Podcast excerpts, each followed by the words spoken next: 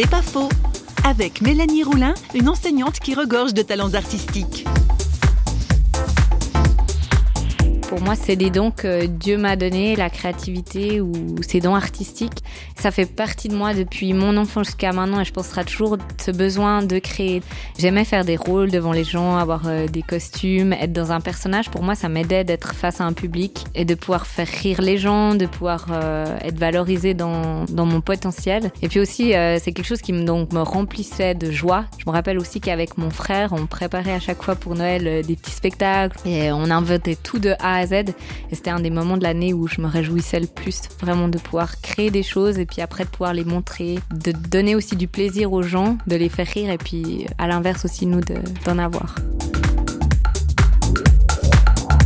C'est pas faux, vous a été proposé par parole.fm.